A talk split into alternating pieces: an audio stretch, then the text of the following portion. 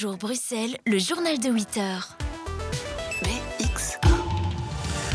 Le journal vous est présenté par Marie Charrette. Bonjour Marie. Bonjour Fabrice, bonjour à toutes et tous. Procédure en justice contre Fait d'Asile et le gouvernement fédéral. Des membres du collectif Stop Crise de l'accueil ont rencontré la secrétaire d'État à l'asile. Ils dénoncent une absence de solution d'urgence proposée par Nicole Demort.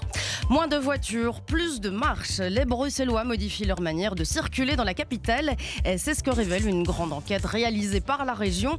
Camille Payot nous détaillera les résultats de cette enquête dans ce journal. La police a poursuivi un homme recherché pour vol en Flandre dans trois communes de la capitale dimanche. Maëlle Arnold Dussen nous racontera tout à l'heure cette course-poursuite durant laquelle des coups de feu ont été tirés par la police. En fin de journal, nous ferons un petit tour du côté du concours Reine-Elisabeth. On l'a appris dans la nuit, de Belges font partie des demi-finalistes. Les membres du collectif Stop Crise de l'accueil vont entamer une procédure en justice contre Fait d'Asile et le gouvernement fédéral. hier, un membre du collectif, un avocat et deux demandeurs d'asile étaient reçus par la secrétaire d'État à l'asile.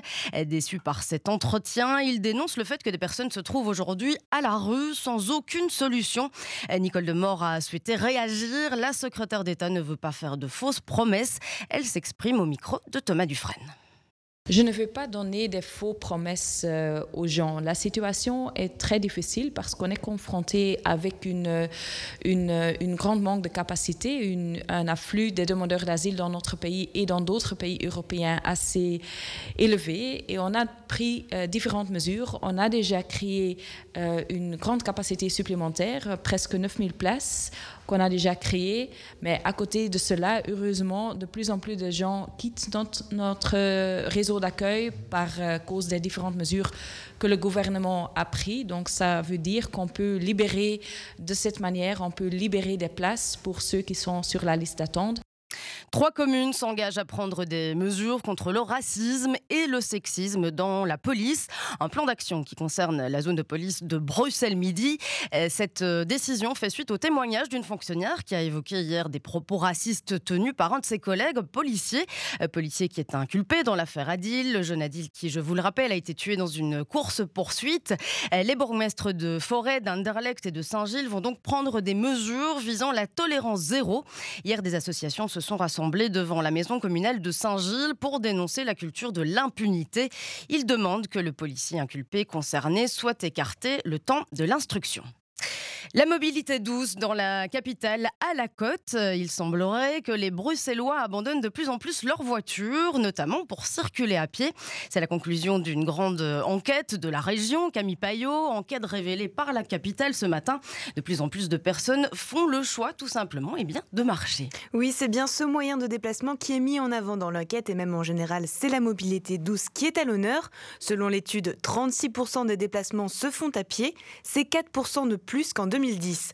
On remarque également une augmentation de l'utilisation du vélo, 3% en 2010 contre 9 cette année.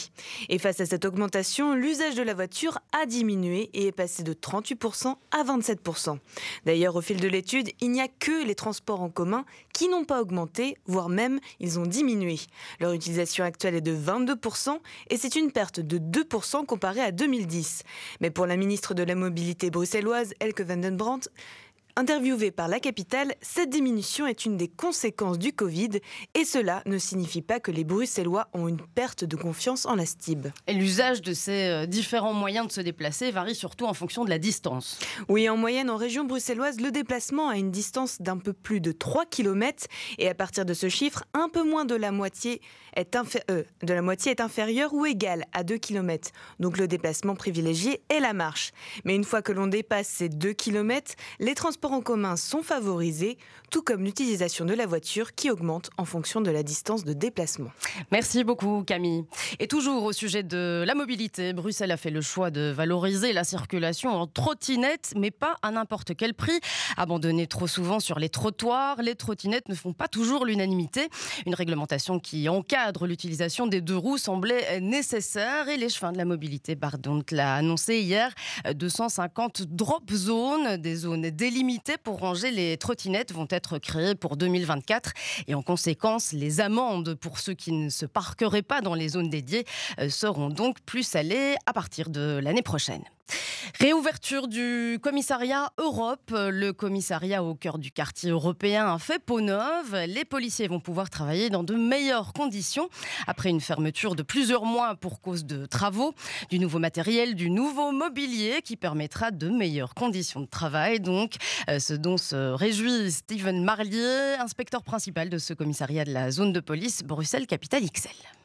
On a déménagé pendant un an, le temps que les rénovations euh, soient terminées, abouties à 100%. Évidemment, on est très content parce qu'on récupère, je veux dire, un commissariat flambant neuf, nouveau matériel, nouveau, tout ce qui est ordinateur, euh, tout nouveau, nouveau mobilier, etc. Donc oui, forcément, le cadre de travail est est nettement amélioré. Euh, c'est comme un renouveau pour nous, donc euh, c'est tout à fait bénéfique. Un cadre de travail, je veux dire, euh, agréable, booste aussi le personnel à travailler d'autant mieux. Hein. Je veux dire, ça a certainement un impact sur, sur la qualité du travail qu'on peut fournir, même si on veut donner toujours notre maximum. Travailler dans un, une atmosphère, je veux dire, nouvelle et, et on va dire réconfortante, c'est toujours un plus pour le travail.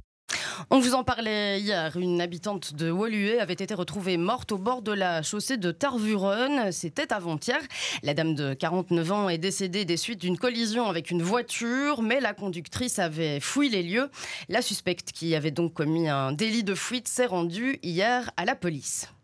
Course-poursuite dans trois communes bruxelloises. Les faits ont eu lieu dimanche soir. La police a poursuivi un individu recherché pour vol en Flandre à Scarbeck, Molenbeek et Kuckelberg. Le parquet a révélé hier le déroulement de cette longue course-poursuite. Maëlle Arnaud-Dussen, course-poursuite racontée en détail ce matin dans Sud Presse. La police a même ouvert le feu. Oui, l'histoire commence en fait dans le quartier de la place du pavillon situé à Scarbeck. Il est 18h dimanche soir, au moment où un suspect de 38 ans recherché pour vol est au volant de sa voiture. Il se fait détecter par une caméra ANPR. Ce sont ces caméras intelligentes capables de reconnaître les plaques d'immatriculation. La police de Bruxelles-Nord et Bruxelles-Ouest se lance alors à sa poursuite, y compris la brigade anti-banditisme. Les forces de l'ordre tentent de prendre la voiture en tenaille, mais le conducteur fonce dans le tas pour ensuite prendre la fuite. La police aurait alors tiré un coup de feu d'intimidation pour le dissuader de s'arrêter sans réellement y parvenir. La course-poursuite continue jusqu'à Molenbeek. L'individu se retrouve alors bloqué dans la circulation. Un policier vient jusqu'à le tenir en joue, mais rien n'y fait. Le suspect percute le policier et la voiture derrière lui pour se libérer. L'agent de police blessé parvient tout de même à tirer une fois dans le pare-brise, à plusieurs reprises dans les pneus, sans toucher le chauffeur. L'affaire se termine finalement dans un magasin de nuit à Kuckelberg. Vers 18h30, l'homme est interpellé. Il avait abandonné sa voiture au préalable. Une enquête est désormais en cours. Une juge d'instruction a été saisie pour vol au préjudice de personnes vulnérables, entrave méchante à la circulation et rébellion armée. Merci beaucoup Maëlle pour tous ces détails.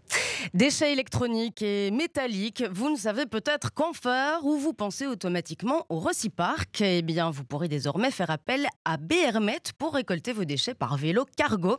Brussels Recycling Metal et Urbike s'associent pour récupérer les déchets des particuliers, mais aussi des petites entreprises, pas toujours accessibles pour les camionnettes, comme nous l'explique Pierre-Marie Hunt, directeur commercial chez BRMet. En fait, nous, travaillons déjà, nous faisons déjà, des collectes avec des camionnettes euh, sur Bruxelles et sur la Belgique.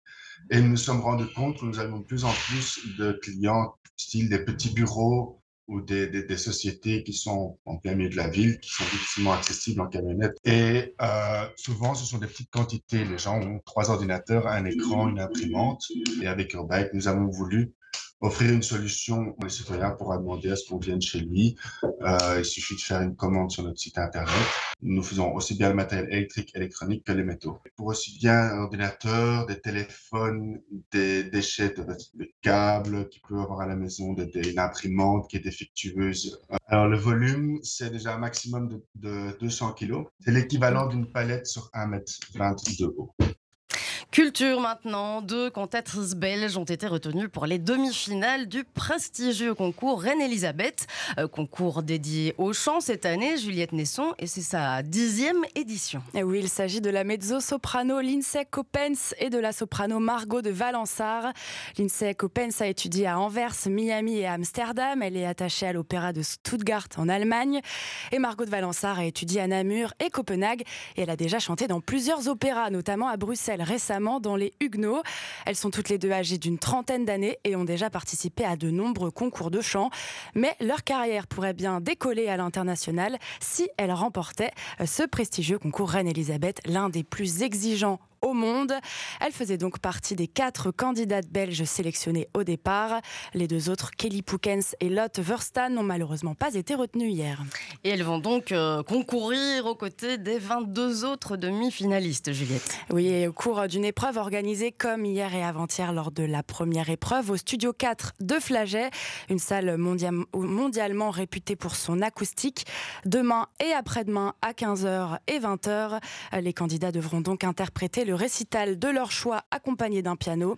Ils espèrent tous taper dans l'œil du jury et faire partie des 12 finalistes. Une finale qui se déroulera du 1er au 3 juin prochain à Beaux-Arts. Les finalistes seront accompagnés par l'Orchestre symphonique de la Monnaie. Oui, taper dans l'œil ou taper dans l'oreille. Hein. Voilà. C'est mieux de taper dans l'oreille quand on fait de la musique. C'était le journal de Marie Charrette, Marie qui revient tout à l'heure à 8h45.